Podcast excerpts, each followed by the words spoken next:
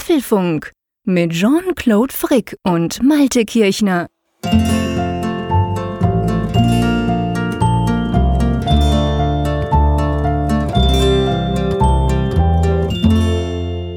Folge 69 des Apfelfunks aufgenommen am Mittwoch, 21. Juni, zu einer späten Zeit wie immer. Aber es ist in Bern noch sehr warm und ja, das mit dem Wetter, das ist ja so eine Sache. Ich habe am Anfang immer gedacht, Jean-Claude, wenn du mit dem Wetter angefangen hast, ob das die Hörer da draußen interessiert, aber es ist ja irgendwie so, das habe ich bei mir selber festgestellt, wenn einer so richtig in der Hitze leidet, dann denkt man ja, ah, oh, schön, wie kühl es hier ist und er hat so schlecht, man hat also gleich ein Wohlgefühl und ich kann heute sagen, wir liegen zehn Grad auseinander. Genau, ja, ganz genau. Bei uns in Bern, also wir nehmen das am 21. Übrigens ist der längste Tag des Jahres. Da Stimmt. ist es am längsten hell. Die Schweden und Norweger und etc., die feiern ja jetzt Mitsommer. Die würden was anderes tun wahrscheinlich als äh, Podcasten. Ähm, aber auf jeden Fall, ähm, bei uns ist es im Moment noch, es ist im Moment ungefähr halb zehn am Abend, wo wir das aufnehmen und es ist draußen noch knackige 28 Grad. Das wäre nicht so schlimm, sage ich mal. Äh, aber bei mir unterm Dach in meinem Büro ist es jetzt genau 36 Grad. Ich halte mal ähm, schöne, lauschige 17 Grad dagegen hier in der Nordsee. Sehr schön. Ja, es ist, es ist tatsächlich etwas heiß im Moment. Drum bin ich mit meinem ganzen Kasumpel quasi ins Wohnzimmer runtergezügelt, weil da ist nur 26 Grad. Da ist recht angenehm. Und das ist in dahingehend eine Premiere. Das ist der erste Apfelfunk seit eineinhalb Jahren. Wir nehmen das wöchentlich auf, wo ich eben nicht oben bei meinem iMac 5K mit zwei zusätzlichen Screens sitze, sondern unten mit einem MacBook Pro ähm, und einem iPad Pro und das alles verkabelt und so. Und das ist für mich wirklich neu und es ist ganz witzig. Ich weiß nicht, wie es dir geht. Man gewöhnt sich ja recht schnell an so fixe Workflows, wenn man etwas jede Woche macht. Also bei mir habe ich festgestellt, ich weiß genau, welches Fenster all der Tools, die wir brauchen für diesen Podcast, wo sein muss und war jetzt ziemlich verwirrt, weil ich das jetzt ganz anders quasi darstellen musste, weil ich jetzt andere Geräte zur Verfügung habe habe. Geht dir das auch so, dass das immer alles seinen Platz hat? Ja, klar. Also der, der Mensch ist ein Gewohnheitstier mhm. und gerade beim Podcasten, wo ja auch sehr viel Konzentration vonnöten ist, weil man ja sehr viel gleichzeitig verarbeitet und versucht ja auch einigermaßen gerade zu sprechen. Da ist es natürlich so, dass man gerne die Dinge dort hat, wo sie immer sind, damit man sich wenigstens darüber keine Gedanken machen muss, welches Fenster man klicken möchte oder wo sich das gerade befinden könnte. Und in deinem Fall ist das ja besonders ausgeprägt. Das war ja übrigens auch der Grund, warum ich heute mit dem Wetter angefangen habe, um genau dort hinzukommen, dass wir mal über dein Setup sprechen, denn das ist ja auch eine interessante Geschichte. Du bist ja sonst immer unterwegs mit mehreren Monitoren. Ich habe heute ein Bild gesehen, du hast mir ja dankenswerterweise vorher eins zugeschickt, wie dein Setup heute aussieht. Also du hast ja totalen Bildschirmminimalismus. das stimmt. Vielleicht muss man kurz sagen, normalerweise habe ich ja den 5K iMac, dann ein Apple Thunderbolt Display, welches ja leider nicht mehr gibt, aber welches schön groß ist. Und in der Mitte habe ich einen Sony, äh, Quatsch, einen, ähm, einen Samsung 21 Zoll Screen, den ich aber hochkant gestellt habe. Und da habe ich eigentlich in der Mitte quasi den perfekten Bildschirm für unser Skript. Wir haben ja immer ein Skript. Und dann eben für Adobe Audition und für Slack und für Skype und schieß mich tot, was man sonst noch so alles braucht, habe ich das dann verteilt auf den anderen Screens. Ja, und heute habe ich eben einfach mein MacBook Pro. Da läuft im Moment Audition drauf und Skype damit wir uns quasi ähm, hören, während wir unsere eigenen Spuren lokal aufzeichnen und ich es dann zusammenschneide. Und dann habe ich ein iPad Pro 12,9 Zoll und das brauche ich, ich sag's mal so, das erste Mal so richtig produktiv wahrscheinlich, seit ich das Ding habe. Und da habe ich jetzt einfach in diesem Splitscreen-Mode auf der einen Seite unser Google Docs, auf der anderen Seite habe ich unser äh, Feedback-System, welches du ja programmiert hast, wo wir die ganzen Zuschriften der Hörer drin haben. Ja, und ich versuche damit jetzt mal klarzukommen und wenn ich dann irgendwann mal Mist erzähle oder einfach nicht mehr weiter weiß, dann wisst ihr, liebe Hörerinnen und Hörer, es ist einerseits wegen der Hitze in der Schweiz und andererseits, weil ich mein iPad überfordert habe oder es mich. Aber sonst denke ich, ja, das kriegen wir schon hin, oder? Ja, heiße Gespräche haben wir immer in diesem Podcast. Und ich würde sagen, das ist eigentlich eine gute Gelegenheit, mal zum Inhalt dieser Folge zu kommen. Genau. Wir haben ja wieder ein paar Themen uns vorgenommen. Wir hoffen natürlich auch wieder ein paar Zuschriften thematisieren zu können. Und das erste Thema, über das wir sprechen wollen, das hat mit AR-Kits zu tun. Da zeichnet sich die erste konkrete Anwendung ab. Wir haben sie ja sogar schon, glaube ich, in der Keynote so ansatzweise sehen können, aber jetzt wird's konkreter. Es geht um Ikea, der Möbelriese, die haben große Pläne. Ah, das wird so geil. Könnt ihr euch drauf freuen, was wir darüber sprechen und ich freue mich schon, wenn es dann kommt. Dann werden wir darüber sprechen, dass Apps unter iOS, also fürs iPhone oder auch fürs iPad, immer größer werden. Da gibt's jetzt ganz, äh, gab's einen ganz spannenden Artikel.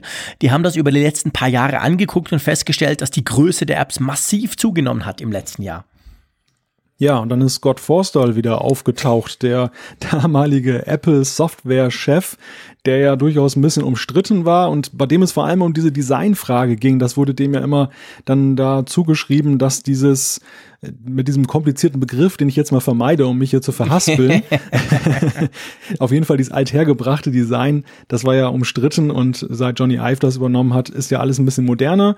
Der ist jetzt nach Jahren, muss man ja sagen, schon, wo er nichts gesagt hat, das erste Mal in einem Interview aufgetaucht und ich fand es ganz interessant, darüber sprechen wir mal. Ja, definitiv. Dann haben wir natürlich noch eine Umfrage der Woche, die die letzte Woche zugeschaltet haben, wissen ungefähr, wo es drum geht.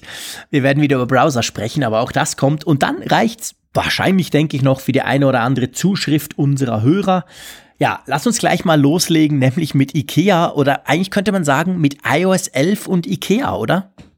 Ja, und vor allem AR-Kit, das neue SDK von Apple, um in iOS dann eben Augmented Reality Apps zu realisieren. Was sind denn das überhaupt? Das sind Apps, die das Bild der Kamera, was ihr mit eurem Smartphone oder Tablet aufnimmt, dann ergänzt um virtuelle Gegenstände. Also das ist sozusagen, da wird was hineinmontiert, was dann auch passgenau ist an einer Stelle.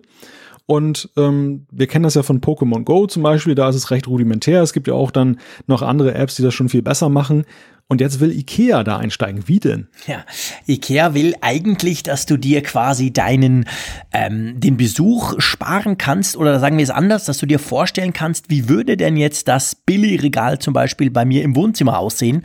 Und genau damit gibt's eine App oder soll dann eine App gehen, wo du geben, wo du eben genau das quasi tun kannst. Du du stehst in deinem Wohnzimmer oder Schlafzimmer oder wo auch immer und dann kannst du all die schönen Möbel und Accessories und all das schöne Zeug, das du dir bei Ikea kaufen kannst, kannst du dir dann quasi virtuell in dein Zimmer platzieren und siehst dann, wie das eben aussehen würde. Und ich weiß ja nicht, wie es dir geht, Malte.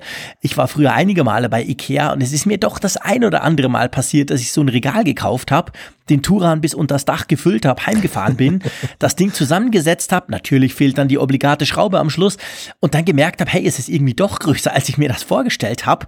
Und genau solche Dinge sollen dann eigentlich zu der Vergangenheit angehören, oder? Ja, das ist ja der Klassiker äh, in Sachen Möbelmarkt und Möbel kaufen, dass du eben da etwas siehst in großem Möbelhaus, was dann eben sehr flächig ist und wo eben alles Mögliche steht. Und es wirkt ja immer viel kleiner, wenn du es im Möbelhaus siehst. Das geht ja vor allem so mit Sitzgarnituren fürs Wohnzimmer. Mhm. So und ja, damit kannst du eben oder sollst du eben das Ganze in deine Räume platzieren können, virtuell freilich und so akkurat eben auch, dass es maßstabsgetreu ist. Und dann kann man eben vorher schon sehen, bevor man seinen Turan oder welches Fahrzeug immer vollpackt, äh, inwieweit das denn reinpasst oder nicht. Ich muss ja sagen, das ist wirklich mal eine AR-Anwendung, bei der ich dann das erste Mal denke, das ist ja auch wirklich praktisch. Also mhm. bislang ist ja AR vor allem so ein Begriff, der ja mit allerlei Klamauk und Spielereien verbunden ist. Genau. Wo ich aber immer so gedacht habe, ja, mehr als Entertainment ist es eigentlich nicht. Mhm. Du hast völlig recht. Vor allem auch, weil ähm, eigentlich fast überall, egal ob das die Microsoft HoloLens ist oder ob das eben Apple an der Keynote war, es werden ja fast immer Spiele gezeigt und was man so damit spielen kann. Aber dass es da eigentlich ich sag's jetzt mal salopp, ich bin ja nicht so der große Gamer, darum darf ich das sagen, dass es da auch ernsthaftere oder finde ich sogar sinnvollere Anwendungen dafür gibt. Das geht oftmals unter. Und ich finde jetzt dieses IKEA-Beispiel ist eben ein sehr schönes Beispiel, man kann sich noch ganz viele andere Dinge natürlich vorstellen, wo er AR helfen kann. Aber das finde ich ist sehr plakativ und ich glaube, das hilft wirklich fast jedem, weil so die Vorstellung von Regal, ich meine schon nur Farbe, schon nur ein Schrank, den siehst du in der Farbe, denkst, ja, das passt ganz gut, bringst ihn heim, merkst dann, okay, sieht zwar gut aus, aber die Stühle haben eben doch eine andere Farbe. Also schon solche Dinge, da finde ich echt, das könnte helfen. Und ähm, also ich könnte mir auch vorstellen, dass das ein ganz großer Erfolg wäre. Die Frage, die ich mir dazu dann stelle, ist, muss ich dann wirklich noch in die Ikea fahren und den Mist, sorry, abholen? Oder kann ich das dann gleich online machen? das ist eine gute Frage. IKEA hat ja, was die Online-Aktivitäten angeht, ja sowieso einige ganz praktische Sachen mit Blick auf die Filiale. Das sei nur am Rande mal erwähnt, weil ich das schon ein paar Mal benutzt habe. Du kannst ja eben auch sehen, ob in deiner Filiale bestimmte Dinge und in welchem Umfang vorhanden sind, was ich schon mal eine ah, sehr echt? schöne Verbindung zwischen Online und stationärem Handel finde. Ja, das ist, das ist total praktisch. Also du kannst wirklich sehen, mein nächstgelegener IKEA hier ist Oldenburg mhm. und das ist natürlich, das sind 55 bis 60 Kilometer dorthin zu fahren. Da fährt man mal nicht mal so eben hin, um zu gucken, ob so ein kleiner Beistelltisch für 19 Euro noch im Angebot ist. Und Klar. dann stellt man fest, oh, ausverkauft. Und das kann man hier genau nachsehen, auch mit Stückzahl. Also da weiß ich auch, wenn da einer ist, dann muss ich ganz schnell sein oder ich, ich lasse es dann doch lieber. Und die gehen da wirklich, glaube ich, oder was heißt glaube, die gehen einen guten Weg eben in der Verbindung zwischen Online und stationärem Handel. Mhm. Das muss man Ikea schon mal lassen. Ich glaube, sie werden es weiterhin darauf anlegen, dass du in ihren Markt kommst. Ja, das müssen sie ja wahrscheinlich auch. Also ich meine, ich weiß nicht, wie es dir geht. Bei mir ist es so in Ikea, wir, wir, wir haben den ungefähr, was sind das, knapp 30 Kilometer, der ist also quasi gleich um die Ecke, so Kaffee in Schweizer. Äh, wir kaufen nicht, ich meine, Möbel kauft man ja nicht ständig, aber Ikea hat ja unglaublich viele sonstige Dinge und sei es nur spezielle Tassen oder irgendwas. Und uns geht's eigentlich fast immer so, dass wir denken, ja komm, wir gehen mal in Ikea, wir brauchen noch das und das und das, so klein, Kleinzeug. Wir fahren dann hin, Kindersitze drin, inklusive Kids und alles. Und am Schluss ist der Turan wirklich total vollgeladen, weil wir eben doch noch diesen geilen Beistelltisch und Schieß mich tot finden. Und dann kommen wir noch knapp, wir passen da noch ganz knapp rein. Das geht uns fast jedes Mal so. Klar, wir gehen vielleicht ein oder zweimal im Jahr in der Ikea maximal, aber einfach von dem her denke ich schon, das funktioniert schon in den Läden, weil da hat es eben schon cooles Zeug, was du sonst nicht siehst, wo du nicht vielleicht nicht dran denkst, wo aber dann denkst, ja, ist aber praktisch. Also die werden schon nicht das alles online machen, auch wenn ich sagen muss, ich würde mir das wünschen. Ich gehe da nicht so gern hin. Man läuft immer wahnsinnig viel, es hat immer extrem viele Leute. Am Schluss musst du den ganzen Mist noch in deine Karre packen. Also mir wäre es schon lieber, ich kann quasi das zusammenklicken und sagen, okay, so. Und dann wird's geliefert und idealerweise gleich auch noch aufgestellt. Ja, du bist aber auch ein Mann, Jean-Claude. Ja, ja, klar. Ich habe zwei linke Hände. Ich sag immer, ich bin ein Softie. Ich bin ja nicht dafür, da irgendwelche Regale zusammenzuschrauben, sondern ich beschäftige mich lieber mit Software. Alles andere ist schwierig. Ähm, ja, und du bist wahrscheinlich auch mit dekorativen Dingen jetzt nicht so befasst, nehme ich an. ja, jetzt hast du mich entlarvt, da hast du natürlich völlig recht. das ist alles viel praktisch orientierter im Sinn von etwas ist kaputt, wir brauchen das, wir ersetzen das. Und wir brauchen beim Durchlaufen nicht noch 25 andere Dinge. Aber gut, äh, anyway, also ist natürlich klar, IKEA wird versuchen, nach wie vor, das ist auch das Konzept, dafür haben sie auch diese schönen Läden, dass du da hinfährst. Aber ich finde die Idee von dem Ganzen wirklich gut und ich könnte mir vorstellen, dass wahrscheinlich dann viele noch nachziehen. Andere, die auch denken, hey, stimmt, AR, gute Idee, könnte ich brauchen, vielleicht für meinen Shop, vielleicht für mein äh, Einrichtungshaus, für irgendwelche Dinge. Also ich könnte mir vorstellen, dass Ikea da vielleicht dann am Anfang so ein bisschen Pionier ist, aber dass das dann wahrscheinlich der eine oder andere auch nachbaut. Ja, da können wir gleich mal drüber sprechen. Was, was mir gerade noch einfällt und was eigentlich, glaube ich, auch ein Faktor ist, weshalb das ganz gut passt. Ich finde, Ikea und Apple, die sind sich aber auch auf eine gewisse Weise auch ähnlich. Warum sind sie sich ähnlich? Also bei, bei beiden ist es ja doch ein sehr ausgefeiltes Shopping-Erlebnis. Apple, die könnten ja genauso sagen, dass sie nur ihren Online-Store machen, der ja auch hübsch anzusehen ist und der für die allermeisten Nutzer ja wahrscheinlich auch praktischer ist, einfach weil die Distanzen zum nächsten Apple Store, zumindest hierzulande, ziemlich weit sind, ja. gerade wenn man jetzt in der Provinz lebt. Und die machen es aber ja trotzdem so, dass der Store ein ziemliches Heiligtum ist und eigentlich ja auch schon fast eine Touristenattraktion. Mhm. Wenn ich zum Beispiel jetzt in Hamburg bin oder in Hannover, dann pilger ich natürlich, wenn ich kann, wenn die, wenn die Zeit es zulässt, dann zum Apple Store. Mhm. Und genauso ist es ja auch bei Ikea. Du hast es gerade so schön beschrieben. Das ist ja so ein Ding, du fährst mit der Familie hin, du, du wirst da durch diese ganze Möbelausstellung erstmal geschleust, dann durch den Kleinteil im Markt, zwischendurch ähm, rein zufällig ist das Restaurant dann auch noch auf halber Strecke, genau, dass du auch noch eben eine Mahlzeit tollen einnehmen Hotdogs kannst. für einen Schweizer Franken, genau, die lieben meine Kids. genau, also das ist, Ikea ist, was so die Perfektion angeht des Shopping-Erlebnisses und auch so, wie das durchdacht ist immer wieder denke ich, so ein bisschen ist es ja so der Apple Way, der, mhm. den man hier auch feststellt oder vielleicht auch umgekehrt. Vielleicht gucken sich die Leute in Cupertino da auch ein bisschen was bei Ikea ab, wie die das machen, weil die auch ja schon sehr lange am Markt sind und das ja auch sehr verfeinert haben über die Jahrzehnte. Ja. Also das ist eine ganz witzige Partnerschaft, die da jetzt auch eingegangen wird. Insofern ist das auch eigentlich ziemlich passend, eben bei AR-Kit, bei so einer Vorzeigeanwendung dann eben mit Ikea zusammenzuarbeiten. Der Gedanke, den du gerade angesprochen hast mit Nachahmer, das Problem, was ich sehe, ist ja, für mich ist es immer noch eine ziemlich unnatürliche Geschichte, wenn ich mir die ganzen Demo-Videos ansehe, dass ich da so ein iPad oder so ein iPhone in der Hand halte und damit so durch den, durch den Raum jongliere. Das, das ist so beim Möbeln, finde ich, weil das einfach so ein Seltenheitswert hat, dass ich das mache, okay, also mhm. bei so mhm. einer Gelegenheitsanwendung. Die Frage, die ich mir stelle, ist, bei vielen Anwendungen, wo man sich AR denken könnte, mangelt es ja so ein bisschen an einem Display, was jetzt nicht, sag ich mal, eine Armstarre auslöst. Also zum Beispiel Navigation, da wäre es ja auch cool, wenn du durch die Innenstadt gehst und du bekommst die Pfeile sozusagen auf dem Trottoir angezeigt, mhm. aha, jetzt links und so. Aber wir haben eben nicht diese AR-Brille, die man aufsetzen kann und wo das dann immer noch schick aussieht. Wir haben jetzt nur ein iPhone, was ich dann hochhalten müsste die ganze Zeit. Sehen dann aus wie ein Trottel wahrscheinlich. und ähm, und habe dann ganz schwere Arme. Ich habe jetzt, ja. habe nämlich jetzt am Wochenende gerade 38 Minuten Facebook Live-Video aus der Hand gemacht. Also ich weiß, was das bedeutet, okay. so ein Handy eine halbe Stunde vor sich mhm. zu halten. Es ist nicht praktisch. Du hast völlig recht. Das stimmt natürlich. Ähm, ja, das, das, das war natürlich, das war natürlich der, der unschlagbare Vorteil der Google Glass Brille, die du ja quasi ganz gemütlich, ganz leicht auf der Nase getragen hast und die dann eben genau diese AR-Elemente eigentlich, obwohl das damals noch nicht AR im eigentlichen Sinne war, aber die Idee hat dir dann eben eingeblendet. Wir kennen das ja auch von Navigationssystemen von teureren Autoherstellern, die zum Beispiel dann so ein Head-Up-Display einblenden, wo du das Gefühl hast, vorne auf der Straße ist der Pfeil, der irgendwo nach rechts zeigt oder so. Und ähm, das stimmt schon, da hast du schon recht. Also das ist, die Handhabung ist da tatsächlich unter Umständen noch ein Problem.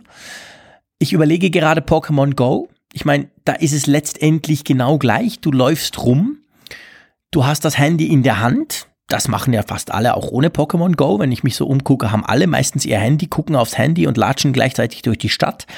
Ähm, da hat es irgendwie auch funktioniert. Also von dem her ist die Frage, liegt es am Winkel, liegt es dran, dass du ja zum Beispiel Pokémon Go eben du ja nicht ständig einen Ball auf diese Monster wirfst, sondern ja vor allem viel rumläufst und dann ab und zu stehen bleibst und das machst, wo du dann quasi per AR eben so richtig zielen kannst.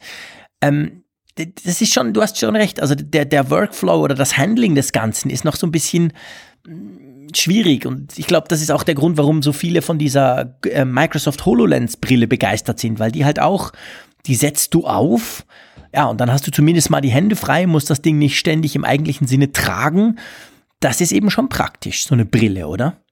Ja, ja, also bei Pokémon Go glaube ich genauso, wie du es gesagt hast, dass es eben da auch dieser Gelegenheitsmodus ist, der es erträglich macht, dass du eben nicht permanent eben da mit Bällen um dich wirfst und dann auch einen langen Arm bekommst, sondern dass du ja die meiste Zeit das ganze Ding eher so als wenn du eben Messaging machst oder mhm. sonstige Anwendungen eben in der normalen Haltung hältst. Wobei normal muss man in Anführungszeichen setzen. Wahrscheinlich gibt es schon viele, die deshalb einen Tennisarm haben oder sonstige Beschwerden. In 10 bis 20 Jahren werden, werden wir wahrscheinlich sowieso alle Smartphone krank sein durch diese Fehlhaltung, falls da nicht mal irgendwie nein, was nein, kommt. Da was wachsen das Muskeln nach, das klappt schon. Und, und dritter Arm. nein, Spaß beiseite. Also für mich ist eigentlich die Frage, und das, die, die, die, der Gedanke kam mir auch noch nach unserer WWDC-Folge, auch mit Blick auf VR. Es war ja interessant, dass Apple eine VR-Geschichte jetzt beim Mac ja speziell präsentiert hat, ohne aber ja selber jetzt irgendwie ein Device im Angebot zu ja, haben, mit dem man ja, VR stimmt. nutzen kann. Sie haben ja auch keinen Hersteller jetzt so explizit hervorgehoben. Also sie haben zwar jetzt die Geräte gezeigt in den Schaubildern und wer sich so ein bisschen mit VR auskennt, der konnte sich auch zusammenreimen, welche Hersteller das sind. Aber dennoch wirkte es so rückblickend ein wenig so wie halbe Miete. Also ja. sie, sie, unterstützen es jetzt softwaremäßig, aber wo ist die Hardware? Und, mhm. und ich könnte mir gut vorstellen, gerade bei AR, dass das so ein Ding ist, da werden wir noch Augen machen, buchstäblich, weil dann da irgendwann mal doch vielleicht, das wurde ja schon mal spekuliert, dass Apple da irgendwie was auch in Richtung AR-Brille vorhaben könnte. Mhm. Für mich ist es eigentlich schon fast zwingend mittlerweile, wenn ich jetzt mir jetzt diese tolle Software angucke. Ja, du hast recht. Also ich meine, eine Brille quasi, ich, ich, ich träume mal ein bisschen, so leicht wie die Google Glass damals war, die perfekt mit dem iPhone äh, oder dem iPad zusammenarbeitet, ähm, die, die, die einen schönen Screen hat, der, der da quasi zusätzlich eingeblendet wird. Das wäre natürlich schon der Traum. Ich meine, Apple hat ja gesagt, sie, sie waren ja, was das anbelangt, relativ zurückhaltend. Sie haben ja gesagt an der WWDC, hey, wir machen damit quasi mit diesen äh, APIs, mit diesen Softwaremöglichkeiten, die ihr jetzt habt, machen wir eigentlich iOS zum größten ähm, AR-System der Welt indem sie einfach gesagt haben, hey, ihr könnt dann alle iPhones und alle iPads ab sofort ab iOS 11 dann dafür benutzen. Und das, da haben sie natürlich noch überhaupt nichts, aber das ist typisch Apple, die, die, die teasern ja nie was an, was es nicht, was sie nicht auch schon zeigen können. Also da haben sie zuerst mal einfach gesagt, wir machen jetzt quasi die, die Apple-Plattform AR-tauglich. Aber du hast schon recht, da, da fehlt noch was. Also der Baustein selber, da, da, muss, da müsste noch was kommen. Also zum Thema, die teasern nichts an, muss ich kurz sagen, Klammer auf, Mac Pro und iMac Pro ausgenommen. Okay, stimmt. Aber ich meine, Klammer zu. Okay, du hast recht. Den Mac Pro, da gebe ich dir völlig recht, den haben sie angeteasert und haben nichts drüber gesagt, aber gesagt, er kommt. Aber ich meine, den, den, den iMac Pro haben sie immerhin gezeigt. Also den konntest ja. du ansehen, den konntest du sogar anfassen. Der war quasi da. Also ich meine, das war ja wie bei der Apple Watch, die haben sie gezeigt, du konntest sie ausprobieren mhm. und es ging dann ein gefühlte fünf Jahre, bis sie rauskam. Aber äh, auf jeden Fall, das Ding war schon da.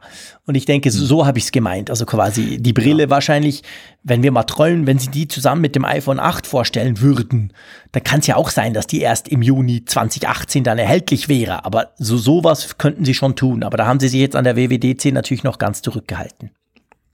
Also die Ankündigung ist schon ziemlich großspurig. Du hast es gerade so schön gesagt, eben die größte Plattform.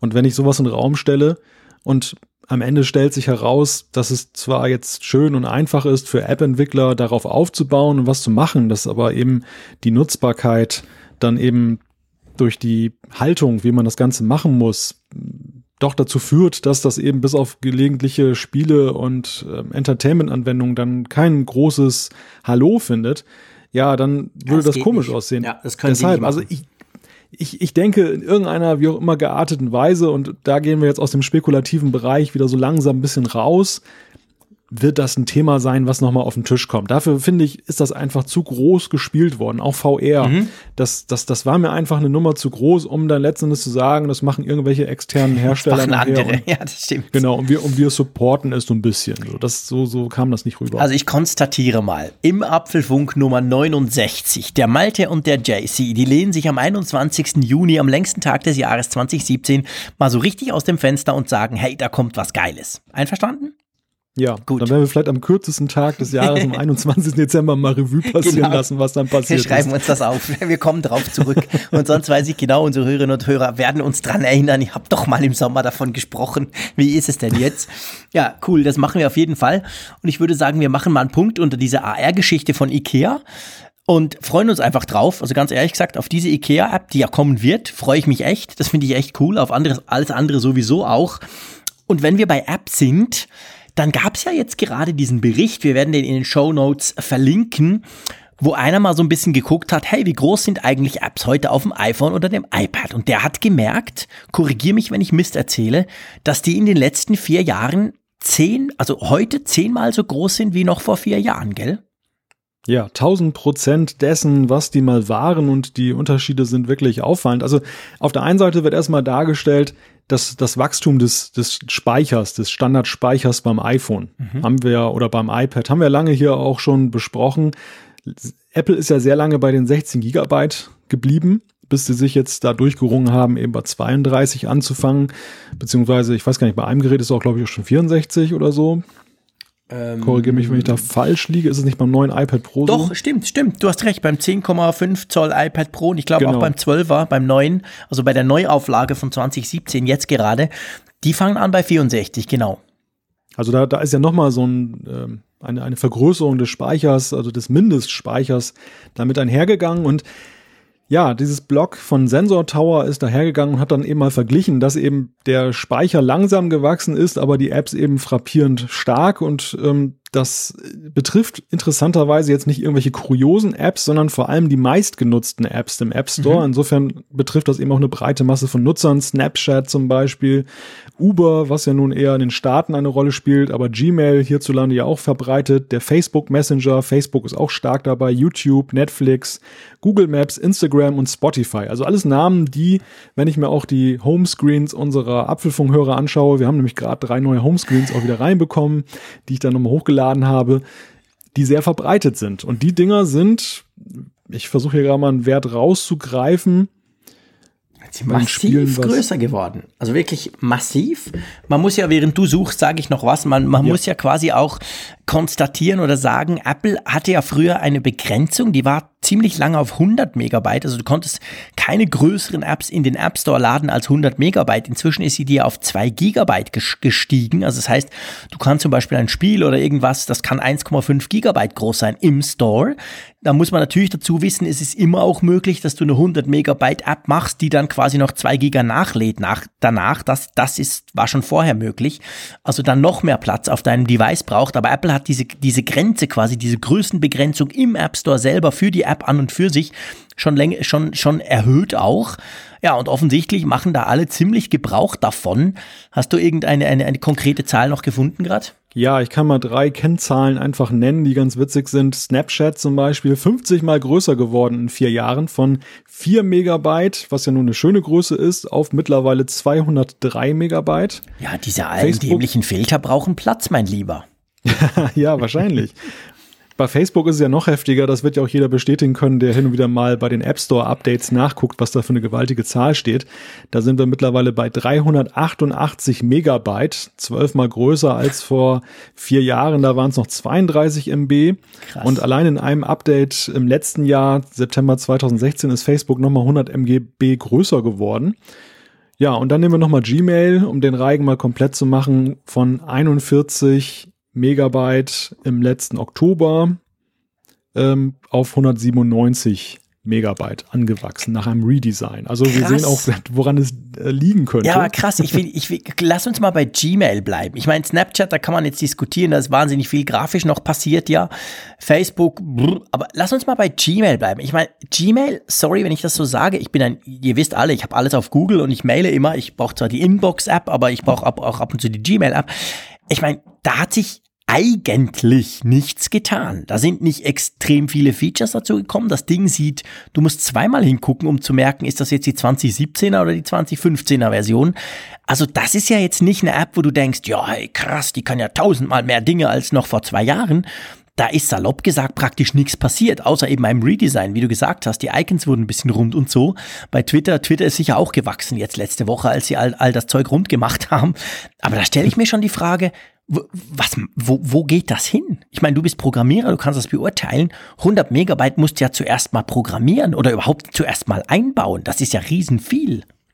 Das ist in der Tat eine, eine Riesenmenge. Und reiner Programmcode, klar, je, je komplexer dein Projekt ist, desto größer wird der auch. Aber damit der so wächst in, in so kurzer Zeit, das ist eigentlich erfahrungsgemäß sind es eher diese sogenannten Ressourcen, die du dabei hast. Also mhm. Also das sind die Grafiken, ähm, was auch ein großer Faktor ist. Ich habe es beim letzten Mal erwähnt, dieses Machine Learning. Und das ist ja auch so eine, so eine Geschichte, die wir ja auch ja zunehmend bei den sozialen Netzwerken in Gebrauch haben, dass die eben Dinge automatisch erkennen und schon zuordnen und dann eben vielleicht nicht über den Server laufen lassen. Ja. Da ist zum Beispiel so dieses Core ML von Apple, diese neue Programmierschnittstelle, die bringt locker mal mit den entsprechenden Dateien, um Bilder zu erkennen, so ein halbes Gigabyte auf die Waage. Und da oh. kann man schon sehen, wo dann eben die, wo der Hase in Pfeffer liegt, sozusagen. Ja. Dass eben genau solche Komponenten dann eben dann solche Apps so aufblähen, neben eben dem Grafikdesign. Wobei auch das ist ja so eine Sache. Ich meine, die, die, die Grafiken, man, man legt sie in der Norm normalerweise ab im PNG-Format oder JPEG allenfalls und eben nicht jetzt als Bitmaps im RAW-Format. Also mhm. selbst bei höchster Auflösung äh, des, des iPhones mit, mit dreifach großen Grafiken. Das braucht man nicht, oder? Nee, beste es besteht keine, es besteht keine Veranlassung und ich sehe auch nicht so viele grafische Elemente in diesen Apps, dass ich jetzt sagen könnte, daher lässt sich das jetzt herleiten. Insofern ist irgendeine Magie, wird da sozusagen outgesourced auf das Gerät. Für die Anwender ist es natürlich ärgerlich, weil da wird natürlich ziemlich viel vollgestellt. Man hat ja sowieso immer schon einen regen Speicherverbrauch, die Fotografiererei hat zugenommen, man macht auch mal ein Video, man hat seine Musik, man hat Filme. Also es gibt ja genug Datendateien, die man schon auf seinem iPhone oder auf seinem iPad dann lagert oder sonstigem Smartphone. Und wenn die Apps dann schon deinen Speicher so voll knallen, mhm. dann ist das natürlich eine ziemlich ärgerliche Entwicklung. Bei den, bei den Spielen lasse ich es durchgehen, weil da ist es ja wirklich so, dass man eben auch sehr viel eben diese Grafikelemente hat und gerade bei sehr aufwendigen Spielen ist das so. Aber die, die liegen lustigerweise gar nicht so weit auseinander mit den Standard-Apps. Das macht das Ganze natürlich noch ein bisschen perfider. Ja, genau, das ist genau das. Ich meine, irgendein cooles, super Game. Erstens, du hast gesagt, sind da gigantische Grafiken drin, manchmal auch Filme, Zwischensequenzen etc. Und auf der anderen Seite ist ja da auch oftmals viel Intelligenz dahinter. Also das ist ja, die, die Games, das ist ja wirklich eine sehr hochkomplexe Geschichte. Aber ich komme noch mal auf Gmail zurück. Ich meine, hey, what? das ist nur eine E-Mail-App. So viel macht die nicht. Also da stellt sich schon die Frage. Und ich meine, es geht ja noch weiter. Es ist ja nicht nur der Platz, den du der dadurch dann auf deinem iPhone zusätzlich verbraucht wird. Es geht ja eigentlich weiter. Es ist der Platz, der das Backup, also das Backup wird dann größer unter Umständen, je nachdem, was die noch für Dateien zusätzlich speichern und so weiter. Also es hat also unter Umständen einen ganzen Rattenschwanz. Wenn du ein Gerät neu aufsetzt, musst du die Apps alle neu laden. Das dauert natürlich dann unter Umständen viel länger, logisch, wenn sie fünfmal so groß sind, etc. Also, aber man muss konstatieren, wir stellen das fest. Das wurde auch von Ihnen äh, vom Blog, was wir verlinken, von Sensor Tower sehr schön dargestellt. Aber eigentlich wissen weder die noch wir, warum das so ist, oder?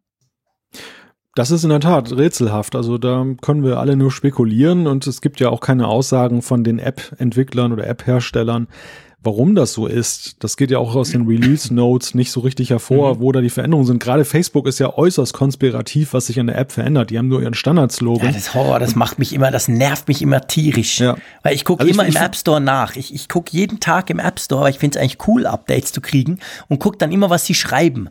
Und Facebook ist mhm. da ganz schlimm. Die schreiben einfach irgendwie, Herzlichen Dank, wir aktualisieren unsere App regelmäßig. Punkt. Das gleiche schreiben sie bei Messenger, bei Instagram auch. Und andere, die schreiben dann wirklich auch, was sie tun, wo du denkst, aha, okay, wow, da kommt ein neues Feature oder da ist ein Bug behoben. Aber das ist schon echt nervig, das stimmt. Das ist genau der Punkt. Also du hast natürlich eine Mehrzahl der Fälle eben Bugfixes dann, die da angegeben werden als Verbesserung. Aber es gibt natürlich hin und wieder eben auch die, die Features und da gibt Facebook nichts raus. Manchmal kopieren sie sogar ihren Standardvers dann noch falsch rein. Ich hatte es jetzt ein paar Mal, dass auf Französisch dann Nein. da drin stand, dass sie eben regelmäßig aktualisieren, wo ich echt dachte, Leute, das kann ja wohl nicht wahr sein, dass ihr das nicht mal mehr jetzt in der richtigen Sprache hinkriegt. Und das ist halt extrem ärgerlich. Und ja, damit sind wir eigentlich auch schon bei dem Punkt, was ist denn die Konsequenz daraus? Also jetzt ist es erstmal festgestellt, dass da ein Problem ist. Jeder Nutzer, gerade diejenigen, die nicht so viel Gerätespeicher haben, können es ja aus eigener Anschauung sowieso bestätigen und die halt gerne ein paar mehr Apps dann installieren.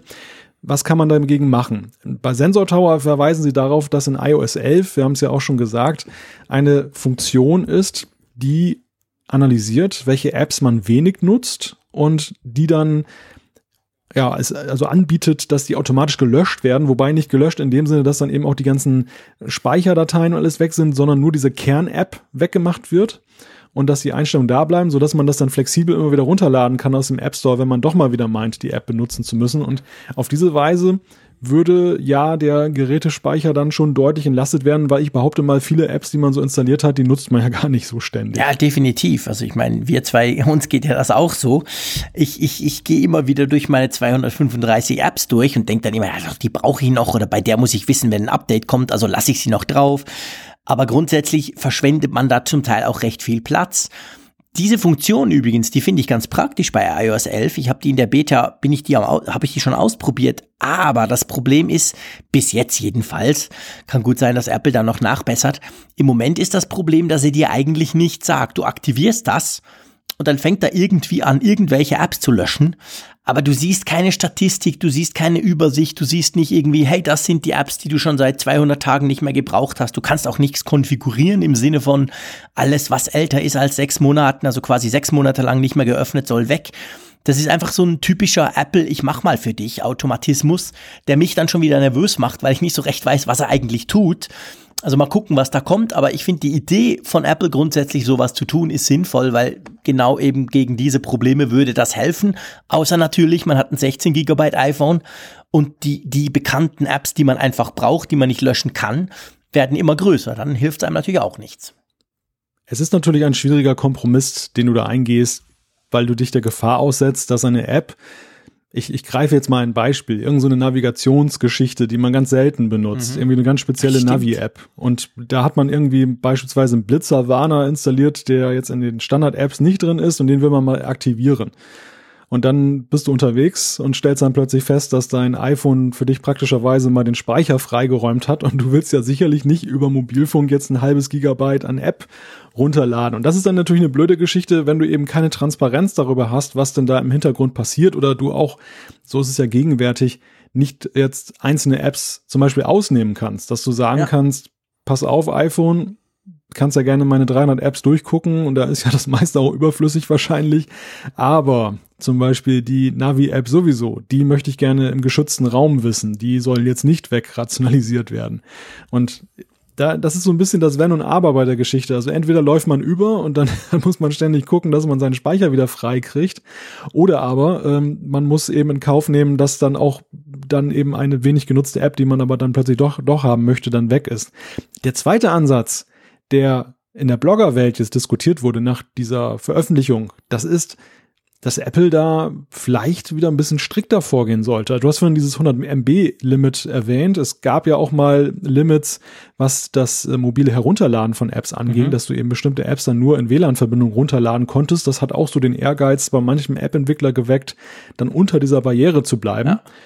Und jetzt ist ja alles so ziemlich grenzenlos möglich.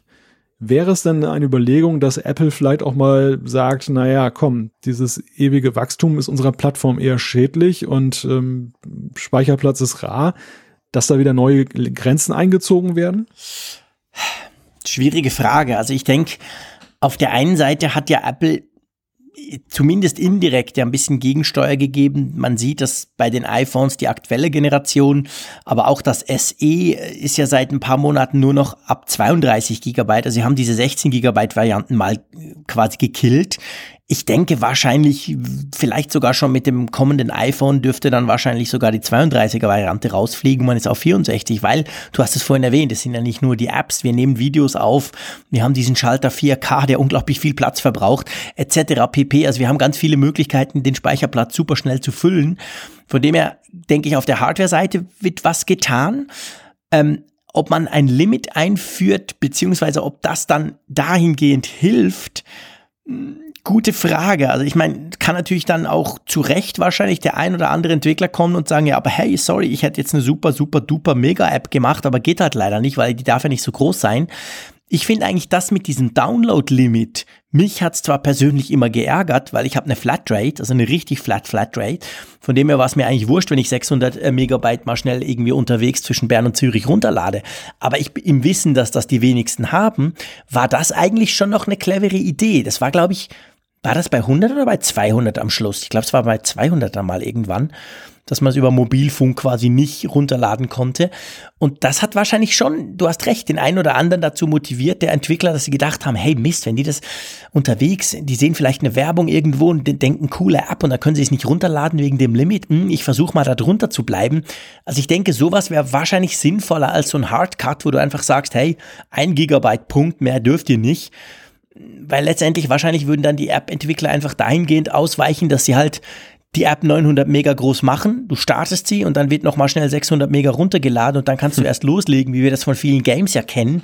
Das hm. kann es ja dann auch nicht sein. Ja, ja, so kennen wir es ja von Super Mario ran zum, zum Beispiel. Beispiel genau. die Kern-App runter und dann kannst du erstmal dich gemütlich zurücklehnen und einen Kaffee trinken gehen, genau. weil dann nämlich erstmal dann die ganzen Spieledaten runtergeladen werden müssen.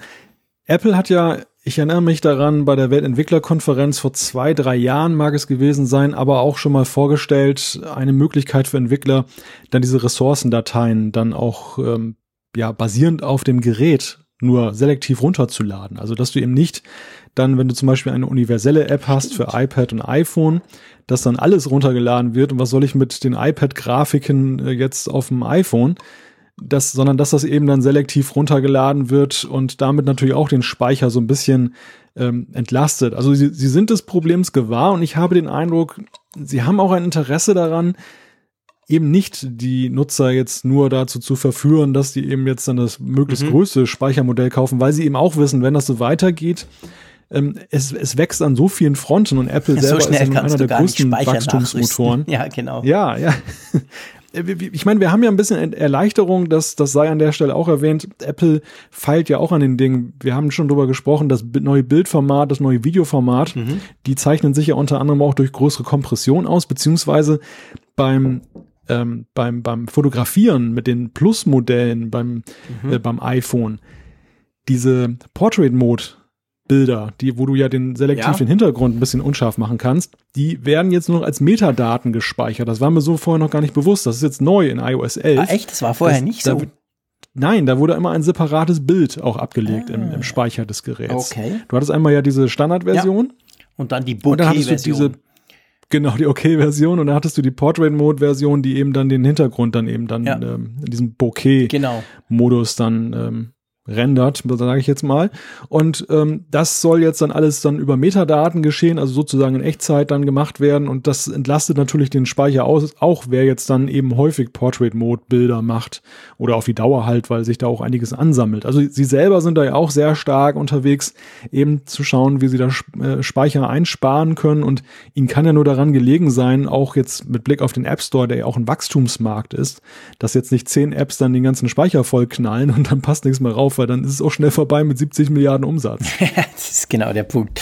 Das denke ich auch. Also ich denke schon, Apple ist da eigentlich auf dem richtigen Weg das, die Frage ist, wie kriegen Sie mit Motivation und vielleicht auch ein bisschen Zwang die Entwickler eben auch dazu, dass sie diesem, diesem quasi grenzenlosen Wachstum der Apps irgendwo Einhalt gebieten können. Aber ich denke schon, das ist wahrscheinlich, ist sich Apple bewusst und da machen sie zumindest einiges dafür und da wird dann wahrscheinlich auch der eine oder andere Entwickler nachziehen und vielleicht ist dann plötzlich mal die Facebook-App 50 Megabyte kleiner. Das wäre ja mal was echt Neues. Wäre auf jeden Fall eine spannende Sache. Wollen wir mal unter die Größe der Apps einen Punkt machen und zum nächsten Punkt kommen? Zu, ja, zu einem über das Aussehen. Genau, genau. Reden wir jetzt über das Aussehen und reden wir über einen, den wir ziemlich lange nicht mehr gehört haben. Einen, der, man könnte es fast sagen, bei Apple, ja, auf eine ziemlich, der, der war ziemlich schnell weg bei Apple und das hing irgendwie mit Apple Maps zusammen, gell? Erzähl doch mal kurz, um wen es da jetzt geht. Ja, unter anderem, es geht um Scott Forstall, das ist der langjährige, möchte ich sagen, Softwarechef gewesen bei Apple, der vor allem unter Steve Jobs eine große Rolle spielte und dem auch nachgesagt wurde, dass er neben Tim Cook der designierte Nachfolger von Jobs sein könnte. Das, das lag einen zum einen daran, dass die beiden sich ziemlich gut verstanden haben, zum anderen eben aber auch daran, dass ihm nachgesagt wird, dass er Jobs in seiner Art, wie er mit Mitarbeitern umgeht, ziemlich ähnlich sein, sein soll. Und Was ähm, alles das ist als schmeichelhaft ist. genau. Und das ist ihm womöglich auch zum Verhängnis geworden, weil dann eben die andere Seite, die, die äh, Übermacht hatte im Unternehmen. Also Forstall ist gestolpert, kann man sagen, an Apple Maps. Das war ja diese Geschichte, dass sie eben ja ihren eigenen Maps-Dienst gestartet haben, um eben Google Maps rauszunehmen aus dem iOS-Betriebssystem. Und das hat ja am Anfang mit sehr großen Problemen gekämpft. Da, da war einiges nicht richtig. Äh, es gab Darstellungsfehler und so weiter und so fort. Und dann hat man Forstall vor die Tür gesetzt. Mhm. Es war aber auch, glaube ich, so ein, so ein Machtkampf, der, also so liest man es ja zumindest aus vielen Artikeln heraus, der eben zwischen Forstall und Johnny Ive stattgefunden hat. Johnny Ive ist ja die Designgröße bei Apple. Das ist derjenige, der entscheidend verantwortlich jedes Gerätedesign dazu ja. verantworten hat, aber der auch nicht so konform ging mit dem Layout-Kurs, also mit dem Aussehen, dem Design der Apps. Und der eben dann auch wohl menschlich mit Forster nicht klargekommen ist und das hat wohl auch dann zum Bruch geführt. Ja, genau. Und jetzt auf jeden Fall plötzlich hat der sich wieder gemeldet und zwar ja, man könnte fast sagen, mit der ein oder anderen Anekdote aus der frühen iPhone-Entwicklung, oder? Ja, also die, die Ära Forster ist eigentlich immer so ein bisschen unbeleuchtet geblieben. Mhm. Das war immer so das fehlende Mosaiksteinchen eben in der Aufarbeitung der Geschichte des iPhones und der Geschichte auch mit Steve Jobs, weil Forstall sich komplett aus der Öffentlichkeit zurückgezogen hat. Womöglich hat er auch ein kleines Sümmchen dafür bekommen, dass er eben den Mund hält und sich erstmal zurückhält. Ich glaube, zwischenzeitlich ist er mal in Erscheinung getreten, dass er irgendwie ein Theaterstück oder sowas plant. Ja, genau. Macht. Ganz was also ganz, anderes. ganz merkwürdig. Und jetzt ist er halt wieder aufgetaucht in einem im Zusammenhang mit ähm, einem Interview im Computergeschichte-Museum, also passend eigentlich zum Thema iPhone aufarbeiten. Und es ging da, ähm, wenn wir jetzt die Nachrichten lesen, die da so herausgekommen sind, um zwei Dinge. Das, das eine ist natürlich die unvermeidliche Frage, wie empfindet er diesen Design Change, der nach seinem Weggang ja im Schnellverfahren, möchte ich sagen, mit iOS 7 durchgezogen wurde. Also mhm. sprich dieses Flat Design weg von diesem Skeuomorphism oder wie das glaube ich heißt ja, da, genau. dieses also althergebrachte, dass man eben so echte Werkstoffe nachbildet in einer App, wie Leder zum Beispiel mhm. beim Kalender. Das, das war so dieser Stil, den Jobs mochte, ja, genau. den Forstall angeblich auch so stark mochte und verfochten hat.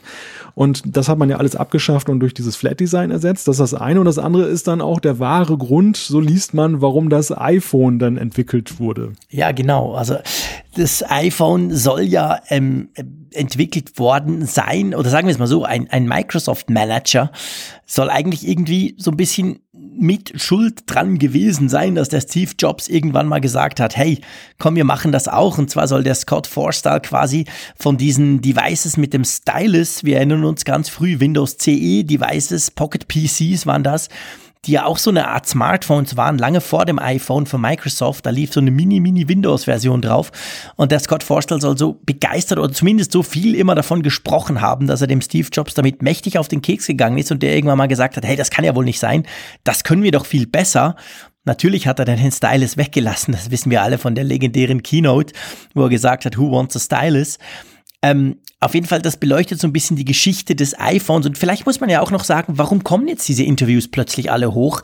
Das hängt nämlich ziemlich maßgeblich, denke ich, darum ist das auch ein großes Thema, mit einem Buch zusammen. Ein Buch, was nämlich morgen am 22.06. rauskam. Und dieses Buch, das hat ein amerikanischer Journalist geschrieben. Ähm, das Buch heißt The One Device.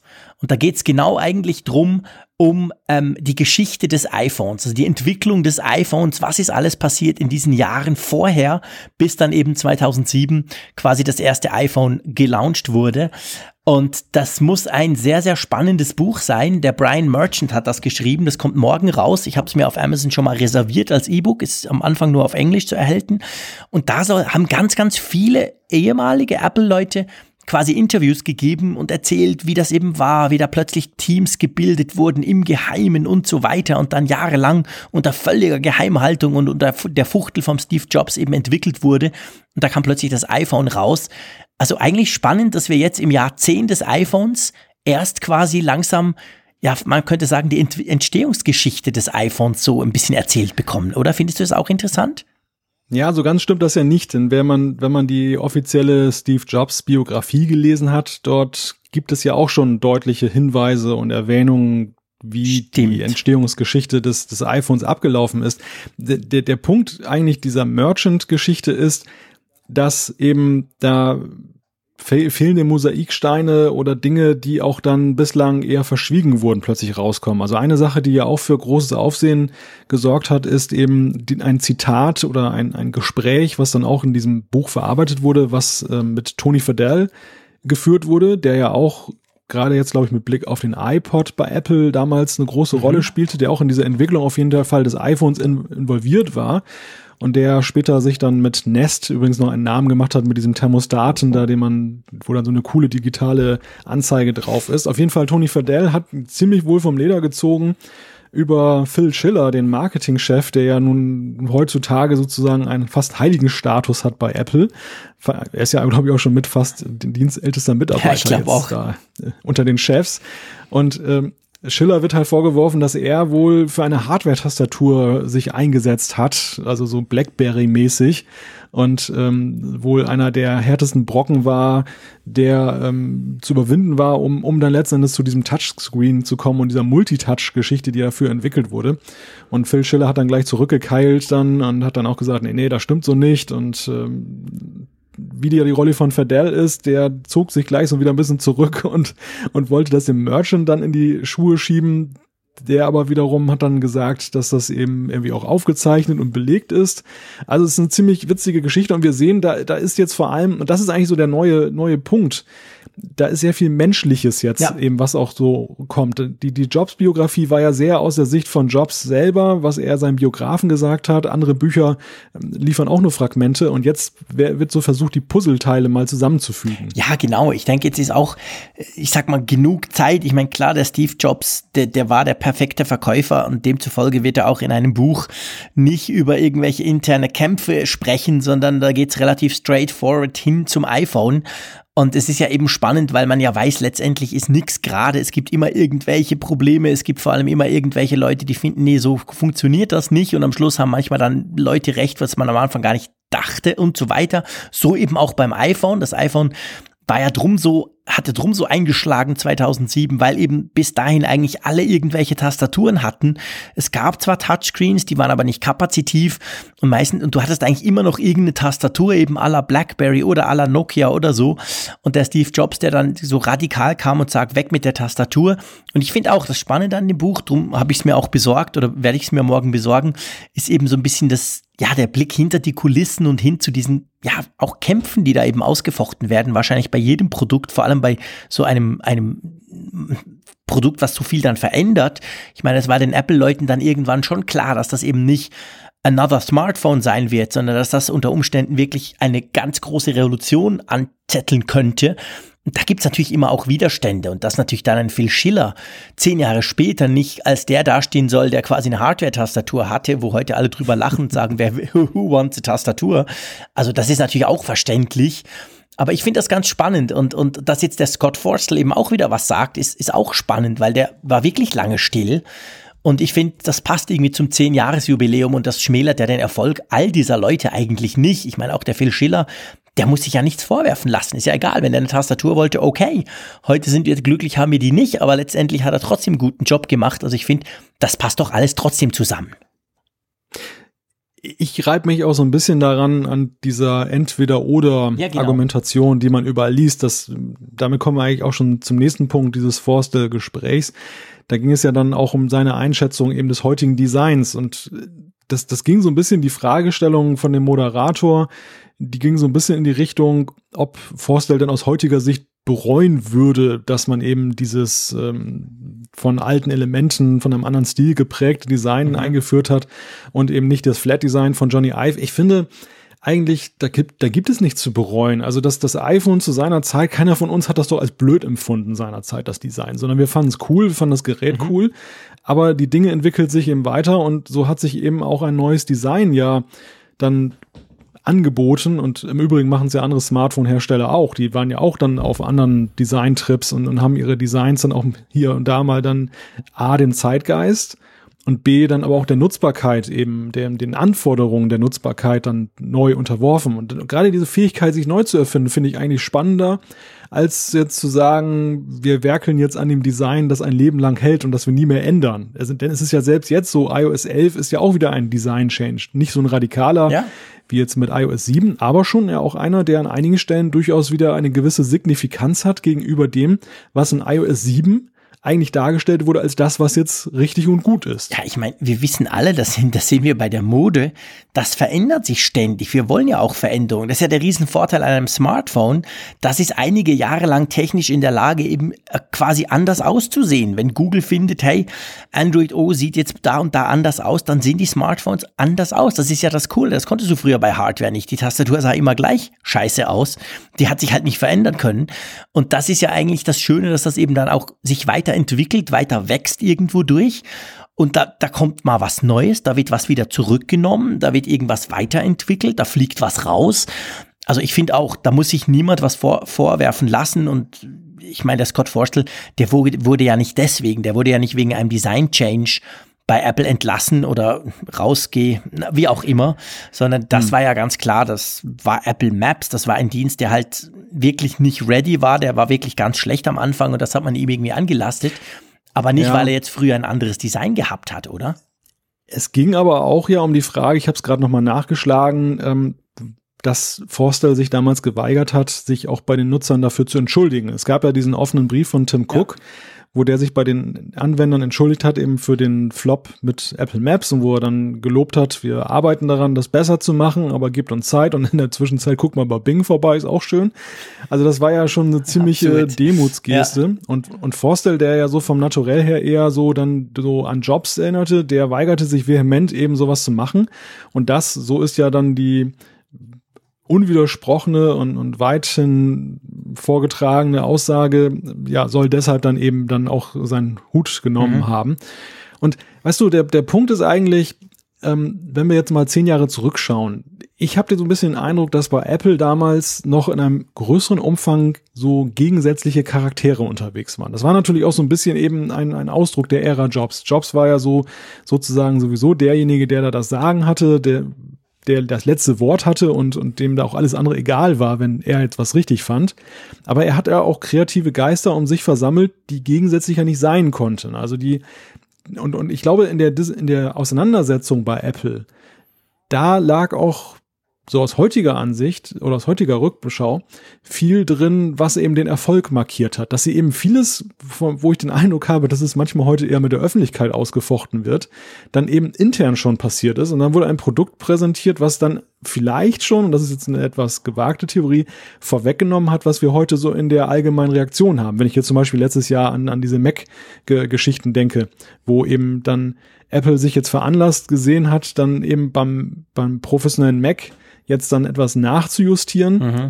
Ich könnte mir vorstellen, dass das irgendwie vor zehn Jahren so mit den gegensätzlichen Charakteren schon intern dann da so ein Zoff gab, dass man irgendwie zu einem besseren Ergebnis gekommen ist. Ja, ja, das ist natürlich möglich, dass sich quasi intern Leute gefunden hätten, die gesagt haben, hey, das könnt ihr nicht machen, ihr, ihr müsst da und da, ihr müsst die Professionals im Auge behalten, das gibt sonst einen Shitstorm. Und heute macht man mal und stellt dann fest, ups, kam nicht so gut an, wir ändern was. Gut, gut möglich, da hast du schon recht. Also ich meine, äh, letztendlich war es natürlich unter der Ära Steve Jobs schon so, dass einfach der Steve Jobs grundsätzlich am Schluss dann entschieden hat. Und er, er lag ja sehr oft richtig. Er lag auch ein paar Mal falsch, aber im, im Grundsatz muss man sagen, bei den wichtigen Produkten hat er eigentlich recht. Aber ähm, wir wissen natürlich auch nicht genau, wie die Entscheidungsprozesse heute ablaufen. Ich meine, der Steve Jobs, ja. der hat natürlich, der hat das völlig klar gemacht, dass he's the one and only und man konnte sich ungefähr vorstellen, was passiert in so einer Sitzung. Das wusste man ja auch schon 2007. Es gab ja schon Bücher aus den 80er Jahren. Sein Charakter, der, der war schon damals so. Also es gab schon eine Biografie von ihm ja, wo er dann zu, zu, zur Next-Zeit, als er dann, dann, dann wegging quasi, die so seine erste Apple-Ära so ein bisschen beleuchtet hat. Und da hat man auch gemerkt, okay, das ist jetzt nicht ein Easy-Chef. Und ähm, von dem her wusste man da so einiges schon. Und heute ist es ja so, der Tim Cook, über den weiß man fast nichts. Der ist ja irgendwo, der ist irgendwo durch brutal langweilig auch. Drum interessiert es vielleicht auch fast niemanden. Aber wir wissen nicht so genau, wie das heute abläuft. Früher kann man sich das ungefähr vorstellen. Der Steve Jobs oben, heftige Diskussion, am Schluss wird gemacht, was der Steve Jobs wollte. Punkt. Ja, wobei natürlich Geschichte immer erst hinterher geschrieben ja, wird. Klar. Deshalb ist es auch so, wir werden vielleicht über die Ära Cook in fünf bis zehn Jahren auch mehr wissen als zum heutigen Zeitpunkt, während ja die Ära Jobs ja vor allem durch seinen Tod ja auch sehr stark aufgearbeitet wurde und, und reflektiert wurde. Er war natürlich auch eine, eine, da gebe ich dir recht, schillernde Persönlichkeit. Also er war einfach auch wesentlich interessanter medial, ja, logisch. als er jetzt, jetzt zum Beispiel Cook ist.